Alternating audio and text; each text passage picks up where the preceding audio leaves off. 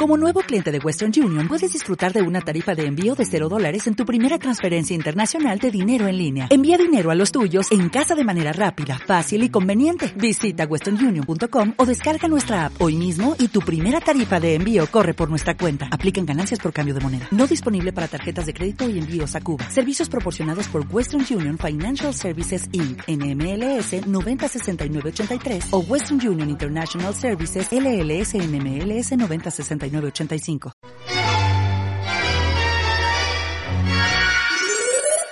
Bienvenidos a todos a un nuevo Polémica en Barrabar. Otra vez tenemos acá un Polémica de Noticias. Bienvenidos chicos. ¿Cómo están? ¿Cómo están todos?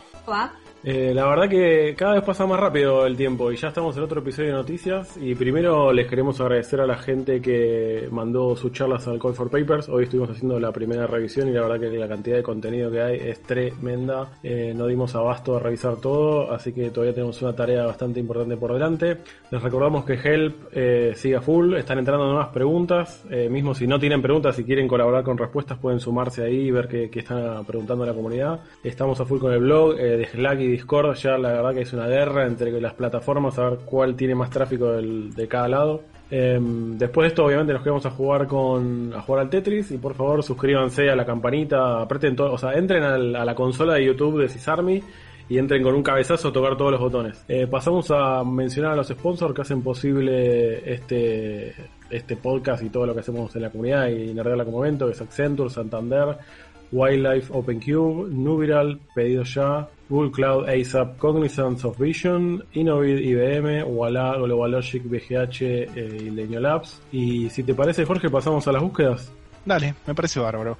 Arrancamos primero con Accenture, que está buscando Python Application Developer eh, de Seniority Senior y obviamente con conocimientos en Python. Santander Tecnología está buscando Backend Software Engineer, Senior y Semi-Senior con conocimientos en .NET, Java, CI/CD. Además, Wildlife Studio sigue buscando Site Reliability Engineer, Senior con conocimientos en AWS, Kubernetes, Terraform, Continuous Integration y Continuous Delivery. Noveral está buscando DevOps Engineer, también de Seniority Senior, con conocimientos en Linux, AWS, Configuration Management y CI/CD. Pero ya está buscando Backend Engineer, Semi-Senior con conocimientos en Java, Groovy, Groovy o Kotlin y bases de datos. A, a su vez, está buscando un Product Designer Senior con conocimientos de Wireframing, UI, UX e inglés.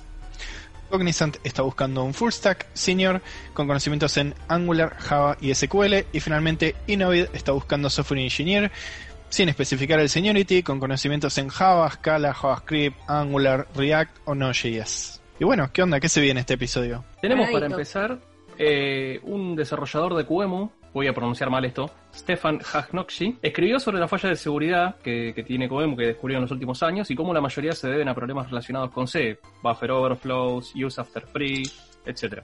Si bien aclara que es inmanejable migrar todo QEMU, eh, sí plantea la idea de eh, migrar QEMU a Rust, polémico. Justamente lo que se está tratando de hacer es apuntar a hacerlo con las partes críticas, como la emulación de dispositivos, que es donde ocurren la mayor cantidad de los ataques. Y ya habíamos tocado un tema similar hace unos capítulos sobre migrar Linux a otro lenguaje que no fuera C, y creo que 2021 va a ser el año de saquémonos a C de encima. Personalmente, los que me conocen saben que yo soy un paladín de la compilación de código y compilemos todo, y después de haber tenido que lidiar con los intentos de compilar Rust, creo que podrían acá elegir algo mejor que un lenguaje que te hace pensar que tu hardware se está rompiendo. ¿Alguno usó Rust o conoce Rust? ¿Por qué se está volviendo tan popular? Solo de nombre. Es como que es eh, hiper popular en todos lados, pero no conozco a nadie que lo use. Bueno, eh, sigo yo chicos. Eh, COVID agarró a Mozilla, sí, o sea, Mozilla anunció despidos y reestructuración, uh. sí, así que bueno, los números ya no le cierran y oficialmente anunció una reducción de personal de aproximadamente 250 empleados. ¿sí? Según el comunicado indican que van a ser, eh, digamos, más pequeños y que van a trabajar de forma distinta. Y dentro del comunicado de esta reestructuración anunciaron cinco eh, áreas, digamos, de, de foco, que dicen que es lo que va a cambiar. Primero en producto, según dicen ellos, para mitigar daños o atacar los tipos de problemas que la gente tiene. No sé qué problemas, pero así lo dijeron. El mindset, dice, virando hacia un lugar que trate de relacionarse con la gente del mundo, lo que sea que se... Eh, van a virar hacia áreas que ya están desarrollando y ponen el ejemplo de este proyecto de Bytecode sobre los estándares de, WebAssembly. Aparentemente le van a poner más pila a eso. Eh, en comunidad Eh, además, dice, además de reconocer el open source, dicen que tiene que ir más allá y pensar las comunidades en nuevas formas, uniéndose a otras misiones. No sé si esto indica que se van a mover un poco más del open source, ni idea. Eh, y finalmente, en economía, dicen, reconocen que el viejo modelo, donde todo es gratis, tiene consecuencias y que tienen que explorar otras oportunidades de negocio. Lo que sea que signifique eso también. Ese es el comunicado de Mozilla. Mucho humo. sí, muy vago y safe. ¿No? Sí, sí, sí. Igual, chicos, eh, le tiraron primero que lance la noticia. Presentate, presentate a la comunidad de polémica. Es tu primera vez acá con nosotros. es verdad, es verdad, chicos. Soy Mariano. Hola, ¿cómo les va? Maragunde. Eh, así que eh, gracias por la invitación, eh, chicos. La primera vez. Es, es, es, nuestro paladín corporativo. Va a traer todas las novedades del mundo de las corporaciones. Y Yo soy el, espero que sea, sí, que sea un gran colaborador a la sección de Hipofalopa. bueno, eh, yo voy a hablar sobre PHP. La beta de PHP 8 ya llegó. Increíble, la verdad, ya estamos con la 8. Trae algunas cosas nuevas como soporte para union types, definir name arguments en funciones y llamadas a métodos, null safe operator, una nueva stringable, no sé cómo traducir al castellano stringable, o sea, viene de string, no sé. Eh, Cadena de caracterizable. Sí, no sé realmente. Eh, una interfase para las clases que... eh, una interfase para las clases que implementan el toString, soporte para return type estáticos y entre otras cosas. Que bueno, nada, la verdad que el changelog es bastante, bastante amplio. ¿Qué opinan ustedes de instalar betas de framework? O sea, ¿se animan, no se animan, las prueban, no las prueban? ¿Qué onda? ¿No? Yo en particular, después de muchos años de lidiar con, betas que parecía que estaban pero no estaban, no lo volvería a hacer. O sea, directamente esperás a la versión final y chau. Sí, sí es algo que va a terminar en producción, sí, porque yo ya conozco esas famosas POC de probemos esto que está en beta porque está bueno y mañana es no, no lo podemos bajar porque ya hay clientes usándolo.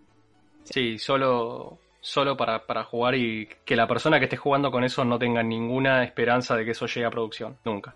Y hablando del tema, vemos en, acá en el chat comentario de que todavía no podemos eliminar PHP 5.6, así que Hagops a toda esa gente que tiene que mantener PHP versión 5.x, los queremos mucho, digan así. Y hablando de, de cosas nuevas que salen, BTRFS, también conocido como el file system de la manteca, chicos, no estoy inventando esto. ¿Por eh, qué? Eh, hay gente que lo pronuncia así, o sea, gente relacionada con el proyecto. ButterFS, File System de la manteca. Llega Fedora 33 como opción por defecto. BTRFS, para los que no lo conocen, es una de esas cosas que en papel suena muy bien. Eh, tiene copy on write, eh, snapshots, soporte para write, self-healing, todo esto al nivel mismo del sistema de archivos. Suena muy bien en papel, pero hay que ver cómo se comportan, digamos, en la cancha. Eh, Fedora lo probé desde Fedora 11 y han habido casos tristes, penosos, por así decirlo, por usar ese, sistema de archivos. Sin embargo, si esta movida sale bien, es probable que en unos años veamos BTRFS como opción y quizás hasta por defecto en otras distros como RHEL o CentOS. Acá yo, yo. Yo, chicos. Em, bueno, perdón, no, es que hubo, tuvimos un problema de, de producción acá y se borraron unas noticias, así que... Eh, no, no, la realidad, la realidad es que, que teníamos un problema de producción y se borraron unas noticias. Em, bueno. ¿Querés que abra una cerveza mientras? Perdón. No, no, no, no, sigo yo, sigo yo. Eh, bueno. Bueno, ¿se acuerdan que hace unos un, un, par de episodios estuvimos hablando de, de Neil Young que había sacado em, ese como MP3, no a decir MP3 porque a él no le gustaba la música MP3, em, que era un dispositivo para escuchar música y, que tuvo un, montón de problemas con las discográficas y con, con Spotify y con eh, Amazon, con YouTube, sacó toda su música del internet porque no, no quería eh, que su música estuviera en, en internet. Bueno, eh, ¿Qué pasó con Neil Young ahora? Eh, va a sacar el login de Facebook y de Google de, su página web. Así que si vos tenés, como, para escuchar la música eh, de Neil Young, tenés que estar en, su página porque él sacó toda su música de las plataformas, te podías loguear como en cualquier página hoy en día que te puedes loguear con Facebook, Google o un montón de otras plataformas. Y eh, él sacó quiere sacar eh, Facebook y Google de, su web para que nadie se pueda loguear con ni con Facebook ni con Google porque bueno dice que em, e, él está en contra de Trump y entonces eh, todo el problema que también hablamos de Facebook eh, hace también unos episodios con, el tema de, Trump y, Facebook que, bueno que, también un montón de, empresas se, dieron de baja de Facebook. Eh, no, o sea, podés entrar, podés entrar, los, podés escuchar los temas desde ahí, pero em, tenés que loguearte, o sea, si ya estabas logueado con Facebook, tenés que salir y entrar y, usar su propia plataforma. O sea que tenemos que confiar en que su sistema de auth es mejor que los de Google y Facebook y que él tiene un sistema de seguridad en las bases de datos y en el login y todo mejor que todo el resto de las empresas dijo que iba a perder eh, 20 mil dólares, que le iba a costar 20 mil dólares hacer todo esto, así que supongo que eh, va a, hacer eso. ¿Contrata? ¿Estás freelanceando? ¿Estás freelanceando? Sí. ¿Quién escucha a Neil Young? O sea, hablame, no sé, de, alguien moderno. Ni siquiera hace un nombre moderno para hacer un chiste. Ya la vejez de este podcast. Claro, Taylor Swift. Hablame, hablemos de otra cosa más moderna, hablemos de TikTok. ¿Qué onda TikTok? Bueno, ¿Se compra no se eh, compra? También otras cosas que estuvimos hablando de los últimos episodios. Eh, ¿Qué pasa con TikTok, no? Eh, y mm, la última vez habíamos hablado de que Microsoft quería comprar TikTok y ahora parece que quien va a comprar TikTok es Oracle. Están ahí viendo qué es lo que pasa. el tema, lo, mm, la noticia de color que para mí me pareció es que el, el presidente de, Oracle, si no me equivoco, em, eh, es como está afiliado al partido de Trump y como que está ahí, puso plata en la campaña, entonces como que la gente se pregunta por qué querría alguien que eh, está afiliado a Trump comprar TikTok cuando Trump lo quiere bloquear, ¿no? Em, así que quizás lo quiere, ahora que lo compra TikTok y lo hace desaparecer. Claro, tal cual. Así que bueno, por ahora están viendo. Yo, para mí no lo van a comprar nadie. Eh, va, a quedar así. O, no sé, quizás lo compra Facebook o algo así, pero no, no, creo que ni Microsoft ni Oracle lo vayan a comprar. Si lo compra, si lo compra ahora que le cambie el nombre a Tokakel. TikTok, TikTok, Es difícil, es difícil el branding, ¿eh? Edu, si lo compra Oracle, vos sabés que esa plata iba a ser para comprar Percona y la terminaron gastando en TikTok. Yo estoy esperando que me, yo estoy esperando mis vacaciones permanentes. Es lo único que quiero decir. Por favor, Larry Ellison, teléfono acá, cuando quieras. Te hacemos eh, polémica en barra DB, no sé, como mierda, un chiste ahora. Igual, si queremos ir por una, conspira por una conspiranoia, a ver, justo más o menos al mismo tiempo que salió todo este tema de que iban a bloquear TikTok en Estados Unidos y, de que Trump decretó que se venda sí o sí, al mismo tiempo Facebook en Instagram implementó Reels, que es como el TikTok de Instagram, y tranquilamente todo esto podría ser eh, para alentar el proceso de TikTok y que la gente se vaya pasando a Instagram. oh, sí, sí, ahora que la va a comprar, que no tiene no tendría sentido porque no tiene nada que ver, ¿a dónde la va a meter? ¿En el ERP? Y es algo, es algo para investigar. Yo lo que quiero saber de Godlike es si eh, la gente que es kernel developer usa eh, TikTok o no. No, no creo, no creo. Justamente hablando de kernel developers y pasando de ahora que la Microsoft, Sara Novotny, la representante de Microsoft en el directorio de la Linux Foundation, sí, chicos, Microsoft tiene un representante en la Linux Foundation, Sara Novotny criticó el modelo de desarrollo en el que se basa Linux, mediante listas de correo en texto plano, básicamente, eh, y parches que se envían por mail y navegan ahí por la internet, y lo calificó como una barrera de entrada fuerte. Dijo que un sistema ideal debería poder representar todo eso, porque tampoco vamos a sacarlos a todos los desarrolladores de lo que ya conocen, debería poder representar todo eso, y acá estamos citando, de una manera que les resulte familiar a los programadores que se formaron en los últimos 5 o 10 años. La cereza del postre de, todo, de toda esta historia es que un desarrollador de Microsoft se estuvo comiendo la cabeza no sabemos cuánto tiempo tratando de enviar un parche a BSD por lista de correo, eh, pensando que Outlook era el problema. El problema por el cual no podía enviar el parche era Outlook. Eh, resultó ser que prácticamente todos los clientes de correo actuales eh, relegaron el texto plano al fondo del patio, lo cual me parece que ese es el problema más grave aquí. Obviamente estamos esperando con ansias el rant de Linux respecto de todo esto. Sí, eh, qué, temita.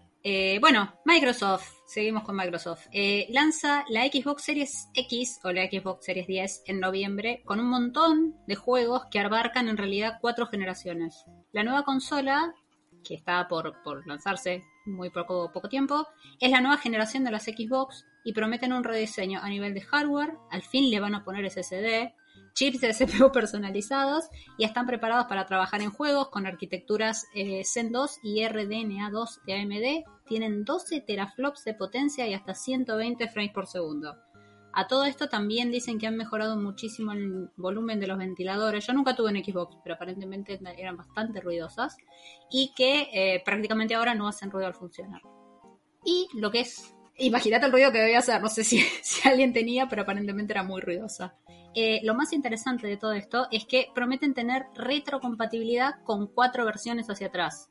Eso realmente está muy bueno si uno se pone a pensar, porque muchos de los juegos más modernos que saldrán ahora, en, el poco tiempo antes de que salga la consola, van a contar con una versión optimizada para la serie X y le van a mejorar texturas y velocidad y van a brindar un enorme catálogo de juegos apenas la consola salga. Muchas veces las consolas salen y es tipo, bueno, ¿y qué juego? ¿Tenés un juego para jugar en la consola? No, en este caso vas a tener una gran biblioteca. ¿Cuándo saldrá en Argentina? Mm, todavía no hay una fecha muy definida, pero se apunta hacia fin de año. Y siguiendo Sí, no, eso ya, el tema precios es otro tema bastante complicadito. Y siguiendo con el tema de los juegos, eh, no sé si se acuerdan que hace un par de, episodios atrás hablamos de la novela de Fortnite con la App Store.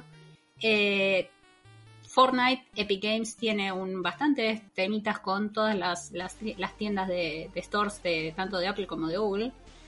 Apple directamente decidió patear a Fortnite de su tienda directamente lo sacaron. Le sacaron, le, dieron de baja la cuenta de desarrollador y lo sacaron. No lo puedes bajar más.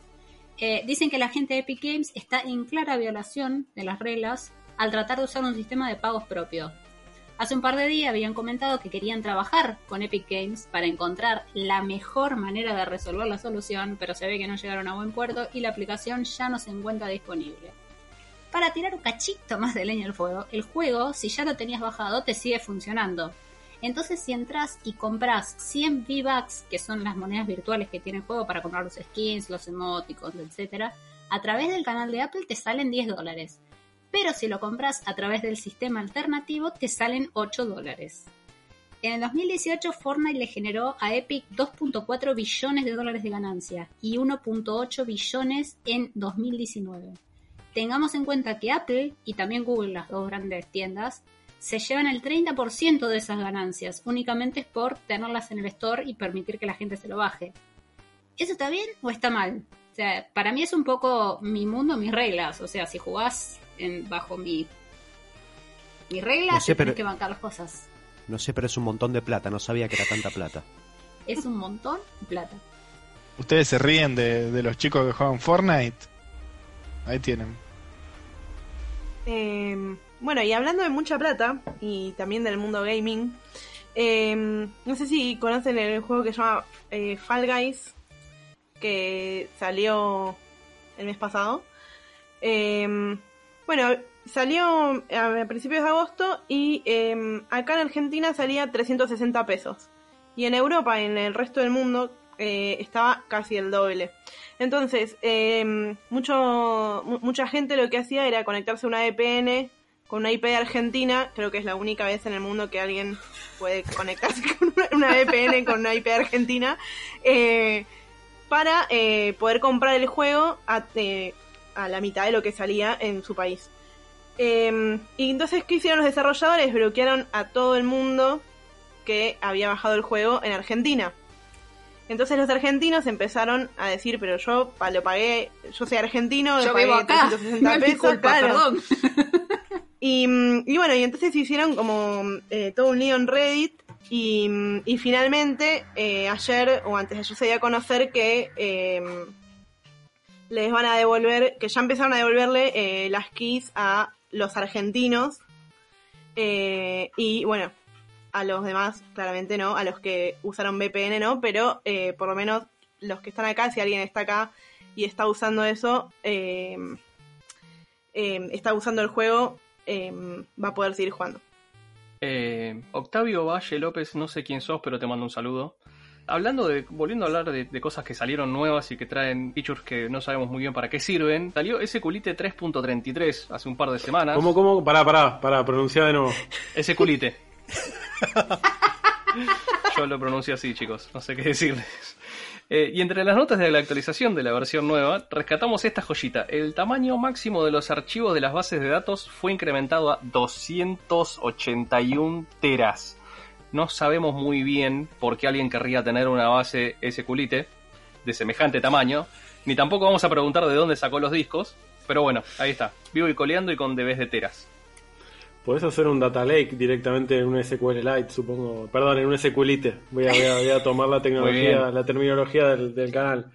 Eh, no sé, la verdad que un cuarto de petabyte dentro de un SQLite eh, es como interesante. Habría que hacer una prueba de concepto. Gastar unos millones de dólares en Amazon y ver cuánto puede escalar. Eh, ¿Conocen Splunk? ¿Alguien usó Splunk? Yo nunca. Bueno. Solo conozco el precio. Bueno. The Register eh, reportó que una ejecutiva de ventas, una de las top de Splunk, ganó un juicio de discriminación, eh, que salió ahora la sentencia, ¿no?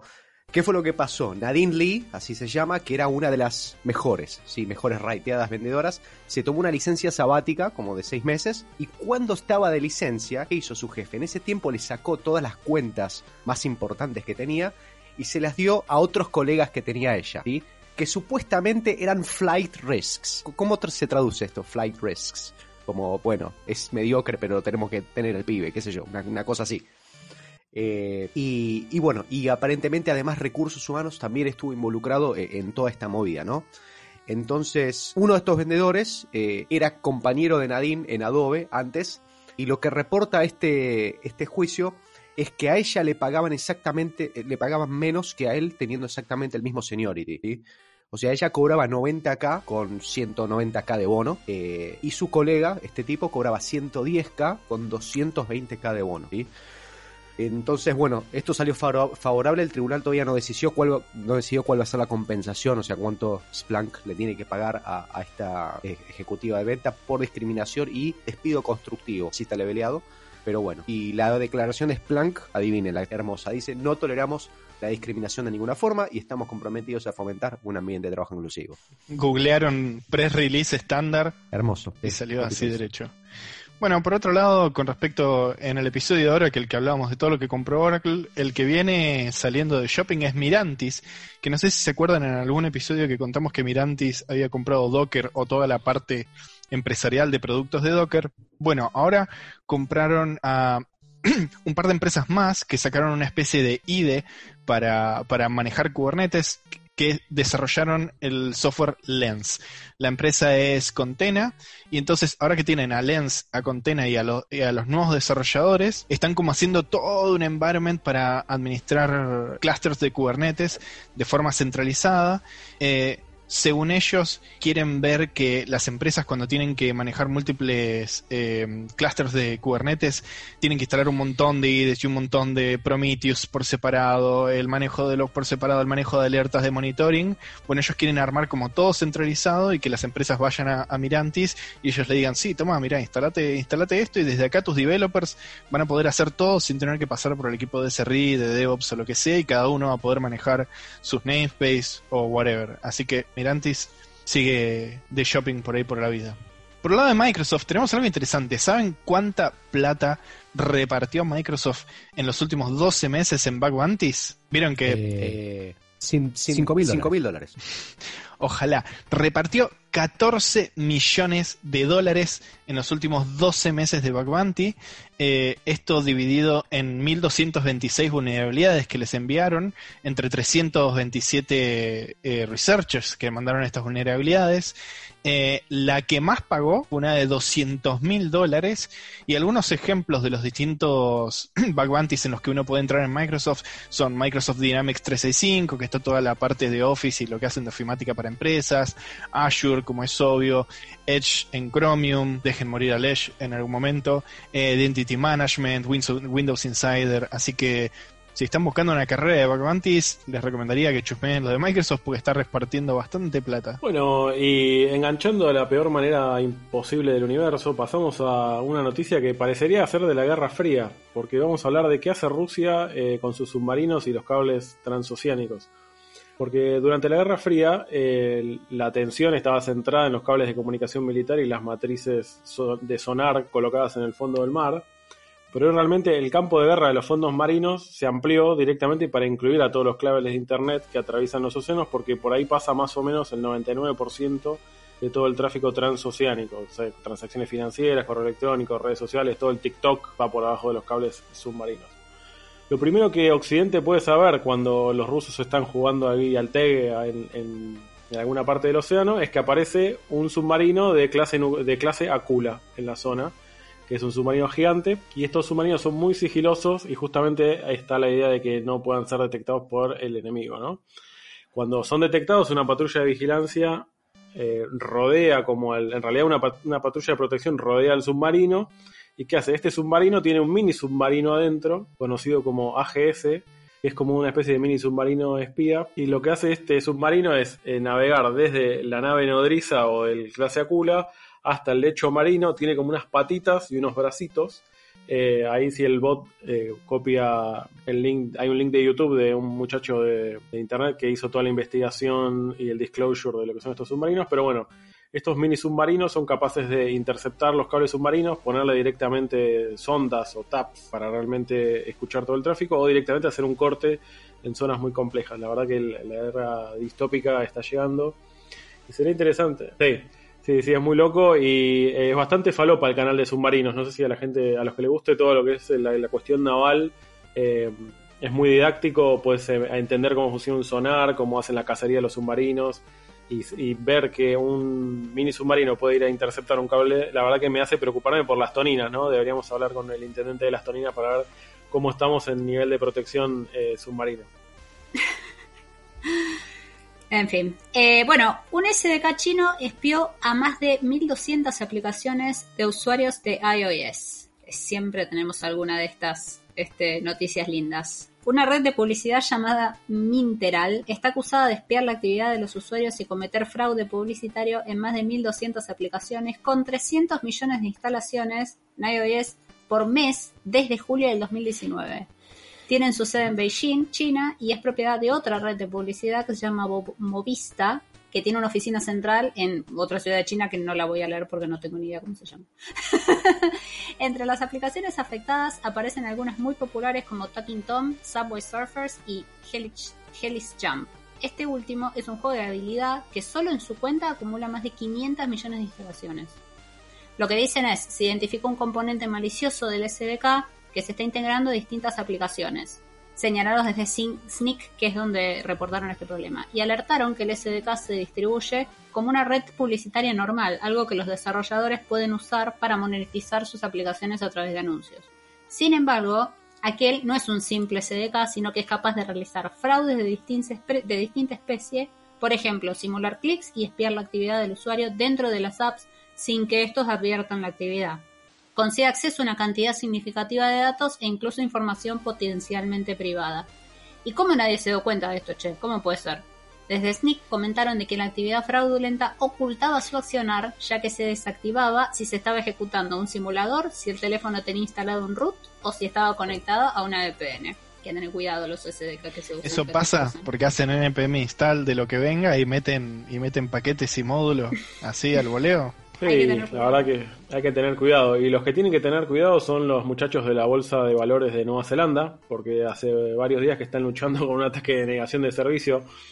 Acá los fieles seguidores del mercado de acciones de Argentina eh, podrán reconocer que cuando hay mucha actividad en el mercado de valores de Argentina directamente se cae, pero por la actividad, no por donde de los service. Eh, lo que está pasando en Nueva Zelanda es que mm, su mercado, que es de aproximadamente 135 mil millones de dólares, que está llegando a su máximo histórico, eh, no pudo reabrir uno de un jueves después de recibir este ataque de denegación de servicio.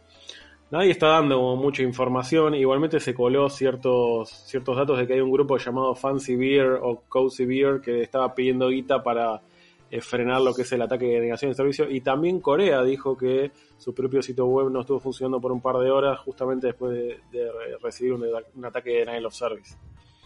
El Corea. Eh, muchas noticias de Microsoft, che, hoy. Eh, tengo otra. yo diría que las, las cisarmearon. ¿Qué pasó? Los empleados de Microsoft hicieron una encuesta de sueldo interna y la comparten, la compartieron. Esto pasó por, por segundo año consecutivo. ¿Qué pasó? La idea. Sí, sí, tal cual. Eh, durante agosto de, eh, ahora de, 2020, aproximadamente 300 empleados de Microsoft, ¿qué es lo que hacen ahora que es como una tradición? Comparten todo su sueldo en una Google Spreadsheet. Hacen como una especie de encuesta interna donde preguntan, bueno, cuánto tenés de stock options, de bono, etcétera, etcétera, y lo ponen todo en la Google Spreadsheet y utilizan eso como para sindicalizarse, ¿no? Y como para pushear por, por los salarios y negociar los salarios. ¿Qué es? Sí, sí. Eh, este año, lo que sí, la planilla incluyó dos preguntas como de diversidad. Les preguntaron si eran personas de color o si se sintieron marginalizados debido a su identidad de género de alguna forma. Eh, y cabe destacar que justamente el último reporte de Microsoft indica que, digamos, la mayoría de los empleados eh, obviamente son hombres blancos, sobre todo en, los altos niveles.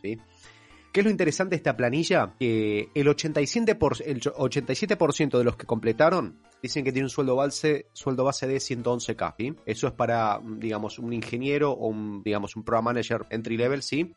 ellos tienen una compensación de 125k. ¿bien? Lo que se destaca, lo que está bueno acá ver, es que a medida que van subiendo de jerarquía o de banda, como le quieran llamar en cada, en cada organización, el sueldo que se va incrementando va, va siendo más en la parte de bonos y stock options más que lo que es el sueldo base. Por ejemplo, en, el sueldo base, a medida que vas subiendo niveles, el sueldo base eh, suma, digamos, lo que es stock options y, bonos suman aproximadamente 14k, ¿bien? Pero los niveles más altos tienen como 33k de bonos y de stock options. Entonces hay un gráfico en el link que está bueno que vas viendo que a medida que vas subiendo jerarquía, el sueldo base no sube tanto, pero sí más la otra compensación. Eh, y nada, esto eh, es, yo, yo decía que se cisarmearon, ¿no? Que de alguna forma nos robaron la idea o algo por el estilo. Los de Blizzard lo hicieron también. ¿Cómo? Los de Blizzard lo hicieron. Ah, en ¿ah, el episodio anterior charlamos de lo mismo, de que también tuvieron bastante problemas con a nivel de, sueldos y decidieron hacer lo mismo. Básicamente hacer un, spreadsheet y, y publicarla entre ellos la misma información como para poder empujar un poco más a mejores en los sueldos. ¿Cómo, ¿Cómo, reparte Stock Options una empresa que ya salió a la bolsa? No sabía que eso lo hacían empresas grandes. Yo pensé que Microsoft ya tenía tipo vendidas todas las acciones. No, te dan, te dan. sí, te dan options a los empleados. Este... Siguen sacando. O sea, de hecho, no, creo que una noticia que no entró, pero es que Tim Cook recibió también no sé cuántos millones de acciones porque es un CEO increíble y llevó la compañía a valer un 4 mil millones, de 200 millones de veces, bla, bla, bla, bla. Toma, amigo, más acciones. Tipo, agarran la impresora, taca, taca, taca, taca, sacan y te dan. Como cuando imprimís los billetes. Más o menos, pero de acciones. No, el abogado. muy polémico. El abogado no nos deja. el abogado. Yo, tengo otra noticia, pero para contarles que para mí es una excelente noticia, es hermosa. Me puso, me hizo la semana. ¿Qué pasó? Un empleado Cisco renunció y volteó 450 BMs e hizo que se rompan 16.000 cuentas de Webex. O sea, 16.000 cuentas de Webex murieron. Eh, eh, héroe sin capa, ¿qué, qué pasó? un empleado de Cisco, Ramesh, de India, sí, en 2018, esto pasó en 2018, pero se da a conocer ahora por, por el juicio, ¿no? Eh, renunció en 2018 y cinco meses después deployó un código de forma no autorizada que tenía en Google Cloud, ¿sí? A la infra de, Cisco que estaba en AWS. ¿Qué pasó? Que se apaguen, y lo que hizo eso es que se apaguen 456 VMs que estaban a cargo de todo, eh, de todo el team de, Webex. Eso impactó en más de 16.000 de, cuentas de Webex. La gente de Cisco tuvo, estuvo como dos semanas aproximadamente, estuvieron caídas dos semanas todas esas cuentas de Webex, estuvieron tratando de arreglar todo. Dicen que gastaron 2.4 millones de dólares en reembolsos de Webex gracias, y trabajos de reparación de, toda, toda la infra. Y bueno, esto se dio a conocer ahora, todo, esto se conoce, todos estos detalles, después de que se divulgan, digamos, los hechos del caso. Y según lo que se reporta, esto fue intencional, el tipo lo admitió, sí, lo hice a propósito, así que el tipo me culpa, eh, y le fijaron una fianza por 50 mil dólares, y si finalmente, digamos, lo encuentra culpable, eh, puede encontrar 5 años de prisión multa de 250 mil dólares y además lo pueden deportar porque tiene una visa H1. Eh, para mí vale. ¿Qué al para pedo mí dejar vale- esas bombas lógicas? Sí. ¿Qué al pedo? Escupir Pero al bueno. cielo. Escupir Mirá si vas a ir cinco años preso porque te fuiste mal de una empresa. Encima, cinco meses después. O sea, renunció y cinco meses después lo hizo. No sé, inentendible. Es para el abogado dice que pasemos a la siguiente noticia de Microsoft porque es mucho más divertida.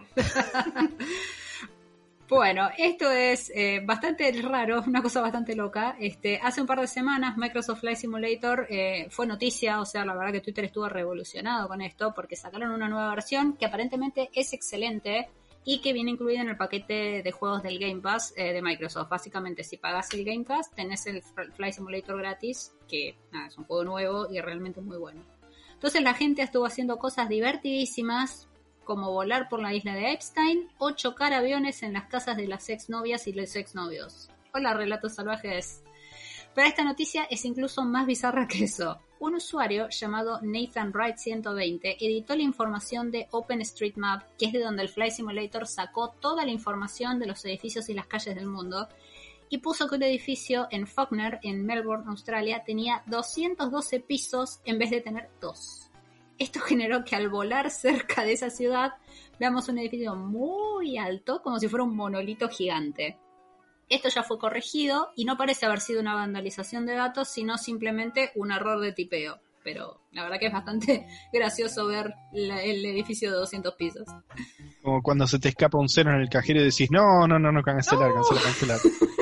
Bueno, en otro orden de noticias relacionado un poco con los videojuegos es que Nvidia reveló su nuevo, su nueva saga de placas de video de la arquitectura Ampere, las RTX 3090, 3080 y 3070, que para empezar se armó revuelo porque anunciaron los precios y parece que van a ser más baratas que la generación anterior y toda la gente que se compró placas de video en la generación en- anterior, incluido Superman Henry Cavill, que hasta hizo un video armando su propia computadora hace dos meses, ya le quedó vieja y encima es más barata la nueva. Supuestamente estas, las Ampere, van a ser dos veces más rápida que la generación anterior. Eh, ya venían de estar en las supercomputadoras del mundo eh, haciendo procesamiento de GPU, ahora las rebajaron a un precio que es asequible para, para tener en la casa. Eh, supuestamente van a poder correr los juegos Blockbuster del mercado a 60 frames por segundo en 8K. Eso estará por verse. Algo interesante es que le agradecieron a millones de jugadores que en el último año estuvieron colaborando con, con el COVID, con la lucha contra el COVID, usando, ¿se acuerdan los, los proyectos de arroba home? Por ejemplo, que estaba el SETI, que vos podías donar el tiempo idle de tu máquina para que de fondo procesen cosas para buscar a aliens y ese tipo de cosas. Bueno, Nvidia donó tiempo con su driver de la placa de video para que los gamers puedan decidir si querían donar tiempo de GPU para la lucha contra el COVID. Después vamos a contar cosas interesantes que salieron de, esas búsquedas. Eh, esto va a tener dos exaflop de poder de cómputo eh, y son las placas de videos más grandes, más power, más increíbles que van a existir en, en este año y tienen 28 billones de transistores. ¿Se acuerdan cuando medíamos las placas de video por la cantidad de transistores? Era tipo, no, esta tiene un millón de transistores, esta tiene 1,2 millones de transistores.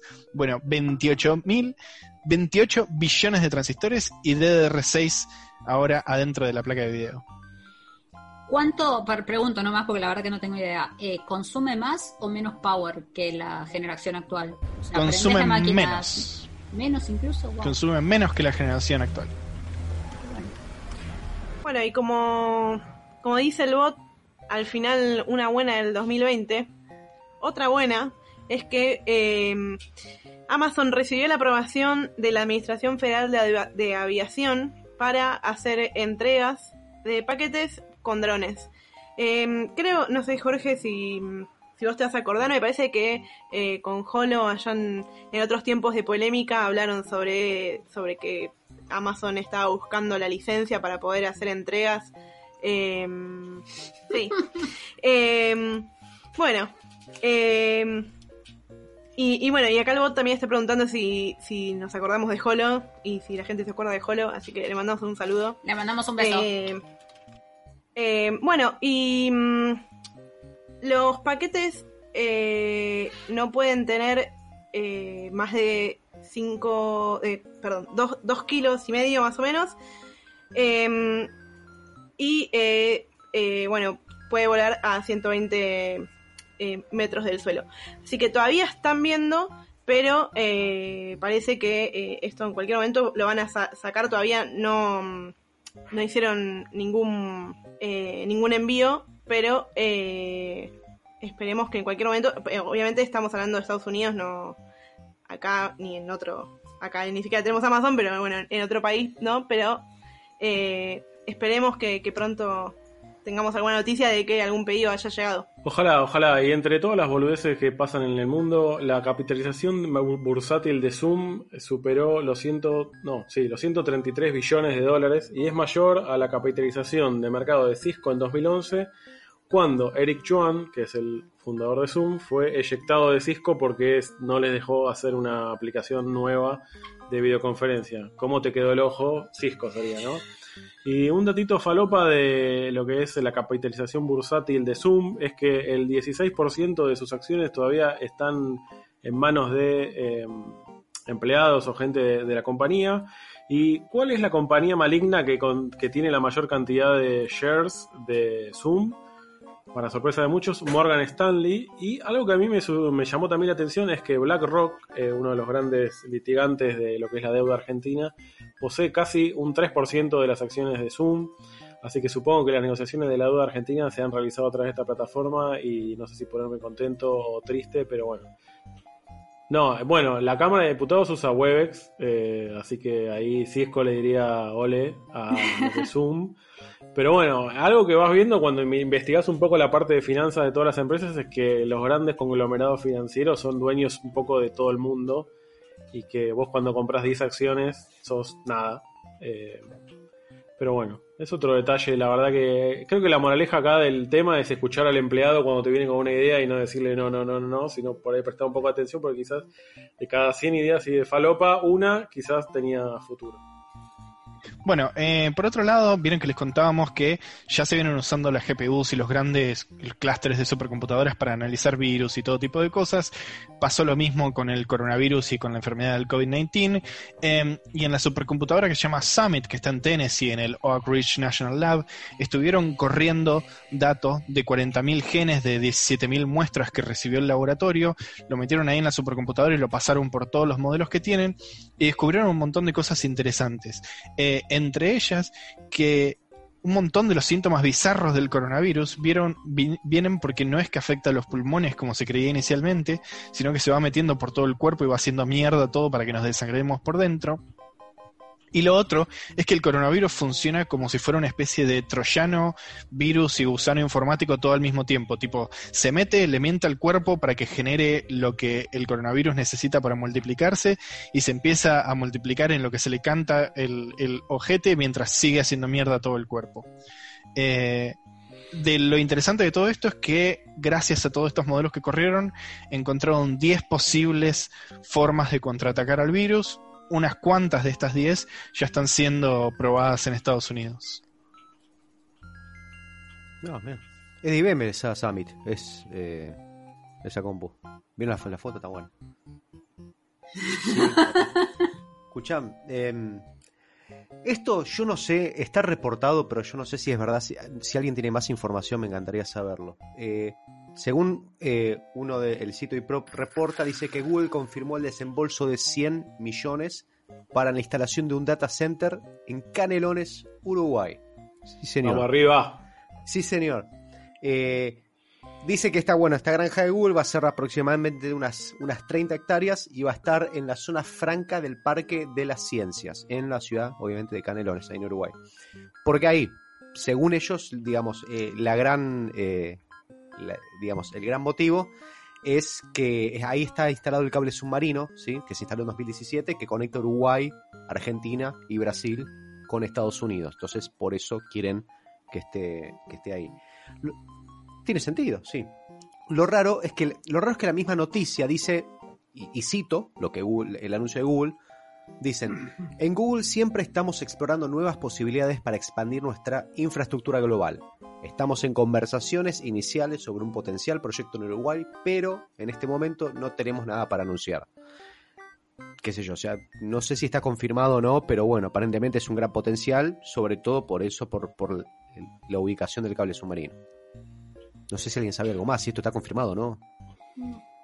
No, pero para mí hay, hay estos, estos comunicados de prensa son para esperar a ver si la Argentina algún día se pone de acuerdo en hacer algo coherente y decir, bueno, dale, sí, esta vez vamos a ir a Argentina. ¿Vos decís? Argentina y coherencia. sí, Eh, igualmente. Acá en el chat eh, están diciendo que no está confirmado, chicos. eh. No está confirmado. Ok. Nos manejamos con el back channel nosotros. Igual eh, para Sí. nosotros eh, sería muy provechoso porque tenemos un cable submarino que hace mm, las toninas Punta del Este, creo que se llama Malbec el, el cable, así que tendríamos mucha mejor latencia hacia algún centro de datos de clase mundial como es el, el de Google. Y pasando a otra falopeada de las falopeadas, eh, Citibank, el gran banco corporativo mundial, quizás ligeramente maligno, no lo sabemos, tuvo un incidente con un sistema súper antiguo de gestión de préstamos y tuvo que, contar, ¿no? ¿Qué pasó? Lo que pasó es que estaban usando un sistema tan vetusto para gestionar eh, eh, préstamos, en general, en particular uno para la empresa Revlon de lo que es maquillaje, y se suponía que estos préstamos que iban y volvían se tenían que gestionar de manera casi manual por un sistema, y un empleado puso mal los garfios y decidió mandar 900 millones de dólares para saldar unas deudas en otro lado. O sea, como que prestarle más guita al que no había que prestarle. Y la explicación fue que sus colegas, que se suponían deberían detectar tales errores, no lo hicieron. Es el clásico Igor, no vio el, no el error, no fue, yo no la, la manqué. En, en el medio de este proceso, eh, Citibank está cambiando de sistema de gestión de préstamos, pero bueno, es que deja en claro lo que es la cuestión del sistema legacy, que requiere mucha intervención manual, y todavía como con un par de golpes de teclas podés prender fuego un tonelada de dinero, ¿no? Imagínense qué podrían hacer con 900 millones de dólares. Bueno, cambiando un poco de tema, vamos a hablar de algo que me encanta, que es DNS. Cerca de la mitad de todo el tráfico DNS de los root servers, lo sentimos mucho ni pegándole, vamos a decir servidores raíz porque no nos entiende nadie. Cerca de la mitad del tráfico de los root servers es culpa directa de Chromium y de todos los derivados de Chromium, Chrome, Edge, etc. Un mecanismo presente en Chromium y los, y los derivados que es el Intranet Redirect Detector genera una serie de consultas DNS para dominios aleatorios que no existen, estadísticamente es poco probable que existan, y eso lo hace cada vez que abrís el navegador o cada vez que cambias de red. Es justamente para detectar que no te estén haciendo hijacking de DNS y no te estén redirigiendo a, cualquier lado. Si alguna de esas consultas vuelve con la misma IP que otra, el navegador puede descubrir que te están haciendo hijacking. Eh, muchas eh, de estas consultas obviamente terminan en los root servers y eh, no sé si no- nos puede acompañar el director con el grafiquito.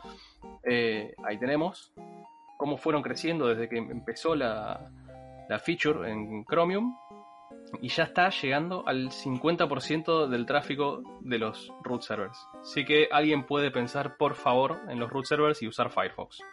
Bueno, ¿se acuerdan que en el polémica pasado habíamos hablado de Starlink? De que se venía la beta de Starlink, que supuestamente venía para facilitar la conexión a Internet en áreas rurales o áreas en las que todavía no llega la fibra óptica o las grandes compañías de telecomunicaciones. Y habíamos mencionado que SpaceX o Elon Musk prometen más o menos alrededor, o prometían alrededor de 30 milisegundos de latencia y 100 megas de download. Bueno, empezaron a aparecer las primeras pruebas ahora que se están desplegando los disquitos para poder conectarse para la beta y en promedio estuvieron en alrededor de los 50 megas con un pico de los que más velocidad tuvieron fueron 60 megas y la latencia estuvo entre 30 y 90 milisegundos que no es para nada despreciable, despreciable para una conexión satelital en medio de la nada.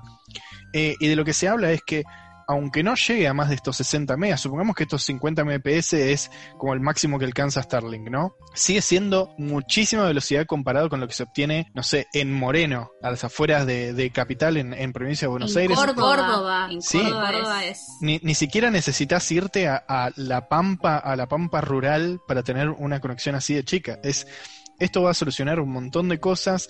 Eh, por ahí dicen, en, Marcos Paz estaría interesante, por ahí podés transaccionar con los activos de Marcos Paz atravesando por los satélites de Starlink que pasan alrededor de todo el mundo y vuelven a Marcos Paz. No sé, me parece fantástico. Eh, y recordemos que recién deployaron 600 satélites de los 12.000 que planean eh, lanzar. No vamos a poder volver a ver el espacio nunca más, no vamos a volver a ver el cielo nunca más, pero vamos a tener internet rápida y accesible desde cualquier parte del mundo. ¿Se van a ver?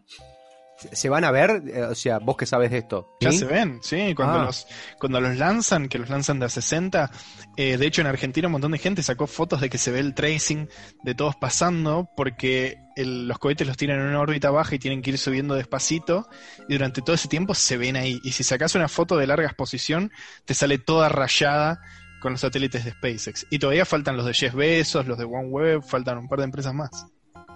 Igualmente, fíjate que si hay una latencia entre, entre 30 y 94 milisegundos eh, y yo salgo de Argentina y puedo llegar a Estados Unidos con esa latencia, es mucho mejor que pasar por todo el cablerío submarino, ¿no? Sería como dijo el, el famoso expresidente que eh, vamos a poner una plataforma en, probablemente en Córdoba que nos va poder remontarnos a la estratosfera y estar en cualquier lugar en menos de 100 milisegundos. Un visionario. Eh, bueno, Apple parece estar coqueteando con hacer un buscador para reemplazar a Google. Durante muchos años, Google le viene pagando a Apple billones de dólares por usar de forma predeterminada su, su motor de búsqueda en los dispositivos que vende. Pero esto parece estar llegando a su fin, ya que se encontraron ciertas pistas y datos en el iOS 14 y en la nueva versión de Spotlight de macOS que indican que tal vez Apple está trabajando en su propio buscador. Hay un Applebot que está indexando miles de sitios constantemente, que es algo que no se había visto, y las betas de iOS, al buscar información usando Spotlight, bypassean totalmente a Google y directamente van a los servidores de, Apple. ¿Es para ahorrar dinero? La verdad que no es ese el motivo, aunque yo creo que billones de dólares deben mover un poquito la aguja cualquiera. Simplemente quieren que todo esté dentro de su ecosistema y poder manejar un poco los resultados a su gusto, dando más importancia a ciertas aplicaciones, shows en Apple TV o simplemente debilitar un poquitito el monopolio que tiene Google. Ahora, yo pregunto, ¿alguno ha visto el Applebot en sus sitios? ¿Alguien que mire el Access Log del Apache o del IS?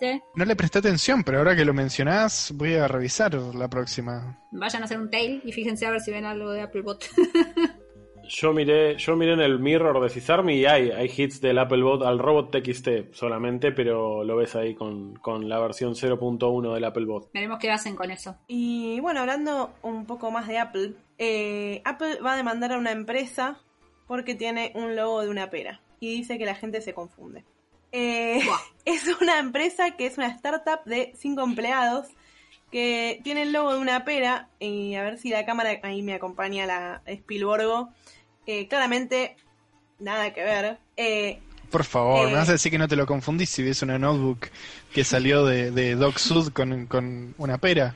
En todo caso, eh, podrían ponerla del otro lado, o sea, la, la, rotan y que, esté girada para el otro lado, así, no sé, se confunde menos. Pero bueno, para nosotros claramente nos parece que, Apple no tiene razón. Y bueno, es una, encima es una app para mm, que tiene recetas de, de, de cocina Mm, y, bueno, Apple los está demandando y em, el fundador de, la startup, eh, que se llama Prepare, em, eh, hizo un change.org para, para dar a conocer el caso y poder recaudar fondos porque claramente no tiene plata. Eh, le podríamos prestar nuestro abogado para que, para que nos vaya a representar. Es todo tan tres empanadas que en cualquier momento largan un Kickstarter o un Indiegogo para juntar la plata para, para pagarle a Apple. Es que lo están haciendo porque la verdad es que no contra Apple no, no, no puedes ir y ellos, bueno, están con que, que no tiene nada que ver la, la aplicación con lo que es Apple y que el logo además eh, no, no es igual. Pero bueno, veremos qué, qué pasa con esto. Bueno, y vamos a seguir un poquito con, con noticias falopa. Le, pido al director que no me ponga la imagen todavía porque es un spoiler si, si viene la imagen ahora. Le vamos a preguntar en el chat a, ver quién sabe y mientras tanto vamos a teorizar un poco con Eduardo qué puede significar. El ENACOM va a invertir 3 mil millones de pesos para extender Refefo. ¿Qué, sería Refefo, Eduardo? ¿Qué, Mira, yo estuve tratando de adivinar y eh, para mí es Radio Espacial Falopa Eterna Falopa Oscura. Para mí eso es refefo, o si no, rico estofado está fibroso. No sé, el Enacom si está muy culinario o está como muy espacial, pero son como mis dos... Eh, Para mí es, le re tengo fe a la fibra óptica. Cerca, cerca, muy cerca. Es como bien en el, chat. Sí, la red federal de fibra óptica. En realidad queríamos decir toda esta noticia sin aclarar que es refefo, pero no, no podemos sin spoilear. Eh, tiene a nuestro entender el mejor nombre para cualquier cosa que exista en este país, Refefo. Y actualmente... No sé, me parece que el, satélite Milanesat era... Milanersat, ¿cómo era que se llama? Milanesat. Ese, era mejor. Perdón que te interrumpí, pero...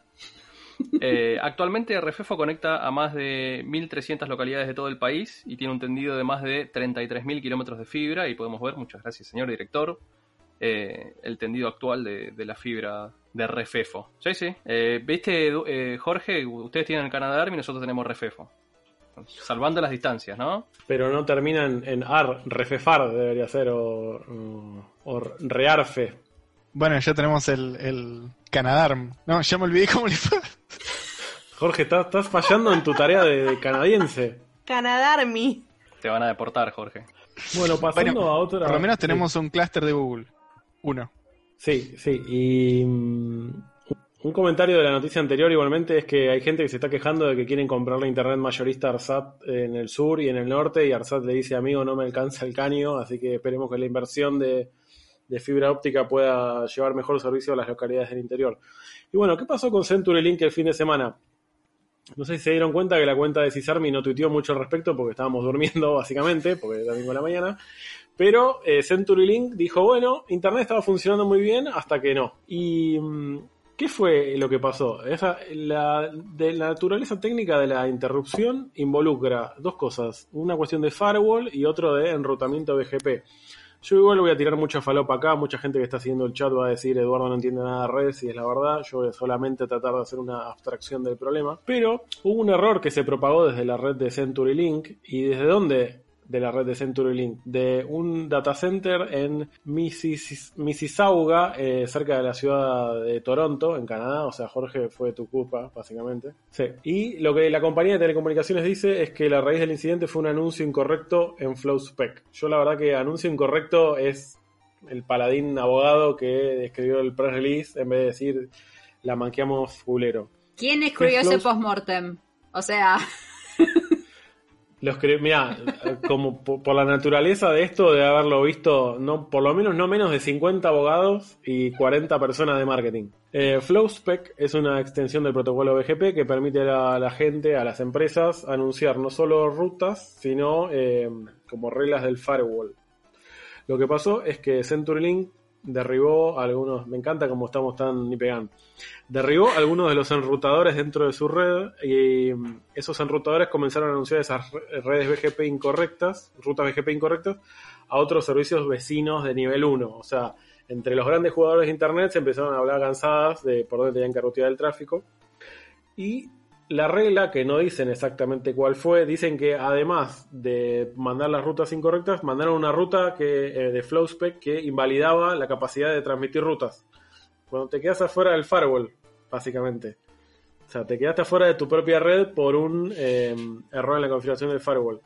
Y ¿Qué pasó? Con todo esto, CenturyLink tuvo como más o menos resetear toda la tabla de ruteo de todos sus enrutadores y por eso tardó tantas horas en restablecerse. O sea, es como un proceso en cascada que según el documento arrancó a las 12.13 UTC y duró hasta las 18.58 UTC. O sea... Fue como la de Cloudflare. Claro. O como S3 cuando tuvo que reiniciar la mitad de, los servidores de los buckets. Matthew Primes, Sí, eh, por otro lado, en uno de los comunicados de Cloudflare dijo Matthew Prince, esta fue una interrupción significativa de Internet a nivel mundial. De nuevo, la verdad que la pintada de, palabras y la utilización del lenguaje para ser tan benevolentes con algo que fue que se fue toda la archa. Más o menos 40% eh, de la Internet estaba inaccesible. Sí, sí, eh. sí. Así que bueno, esa fue la investigación. Después vamos a dejar el link por ahí para los que quieran leer bien qué pasó y si quieren probar en su empresa con FlowSpec, eh, pueden causar alguna No lo hagan así. Jugar al, no los pasos. Datos falopa del día. Muy bien. Jorge investiga, ¿eh? Bien, me gusta ahí. Eh, bueno, esto la verdad que se habló un montón en Twitter, este, en todos lados lo vi, pero, pero lo vamos a volver a repetir aquí. Steam se equivocó en el precio y dejó la aplicación Vegas Pro a 14 pesos. 14 pesos, ¿eh? No 14 dólares, 14 pesos. El software de Sony Vegas Pro es un editor de video profesional y el día de ayer estuvo por un muy breve periodo de tiempo a 14 pesos argentinos, lo que equivale a 0,65 dólares al precio oficial o a 10 centavos de dólares al precio dólar blue. No es la primera vez que ocurre algo así, pero como con las aerolíneas, Steam decidió honrar a las personas que pagaron por el software y no les quitó la biblioteca eh, la gente que lo compró legalmente a ese precio. Vamos, lo Steam. más gracioso... Steam ha hecho más por la economía argentina que... Mirá que no termina también la historia, ¿eh? Lo más gracioso es que si buscamos un poco en los sitios de subastas o hasta en Twitter, se puede ver que hay personas que están vendiendo sus cuentas de Steam con este software a 4.000, 5.000 o 6.000 pesos. O sea, si lo vas a comprar hoy al precio real, estaría 12.000 pesos argentinos. Así que algunas personas hicieron negocio, pero no todo es color de rosa. Aparentemente, las licencias que se compraron a este precio, a los 14 pesos, no son válidas y el software ni siquiera arranca. Así que no sé si Steam nos va a devolver la plata. Yo lo compré, yo soy sincero y lo compré. No sé, no sé qué va a pasar. O sea, yo todavía la, la, aplicación la tengo, la verdad que ni la arranqué, pero no sé qué van a hacer, si lo van a devolver, van a poner créditos, no sé, la verdad. Pero bueno, es todo un tema. Dos ceros se le escapa a cualquiera, le mandamos un hang-ups a la gente de tienda mía, a cualquiera le puede pasar. Es un, ahí estás con el teclado numeral metiendo precios hacia lo loco, la pifiaste en un cero en un punto y ya está. Fue. Fíjate que le pasó al que puso el monolito, la cantidad de pisos en el Fly Simulator, así que tranquilamente les puede pasar a alguien con un sí. precio. Bueno, y para cerrar de, con nuestra época de las hipos falopas, le traemos en qué anda WeWork, porque hace rato que no hablamos de WeWork y es tipo, ¿qué pasó con WeWork y con la pandemia de por medio? Bueno, el fundador, primero, el fundador de WeWork está vendiendo su mansión ecológica que tiene en sí, San Francisco Error por 17. tan solo 27 millones de dólares, así que Adam Newman, que cobró como 2 mil millones, creo si no mal recuerdo, está buscando juntar unas moneditas más para, no sé, para cambiarle la pintura al yate o algo por el estilo. eh, SoftBank, el banco este japonés que invierte en empresas de software alrededor del mundo, le inyectó mil millones más a WeWork. Eh, o sea, WeWork no solo va a pérdida, no solo se sigue achicando, sino que SoftBank le puso, ¡pum!, mil millones de dólares más para tratar de sacarla para adelante.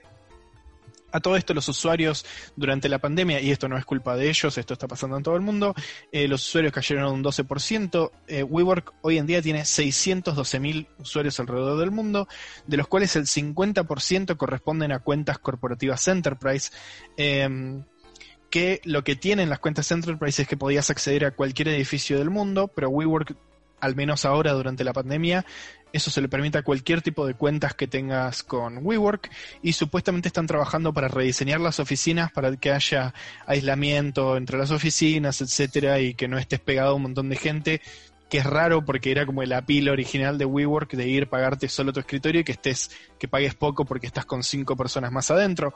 No sé cómo van a marketinearlo eso ahora.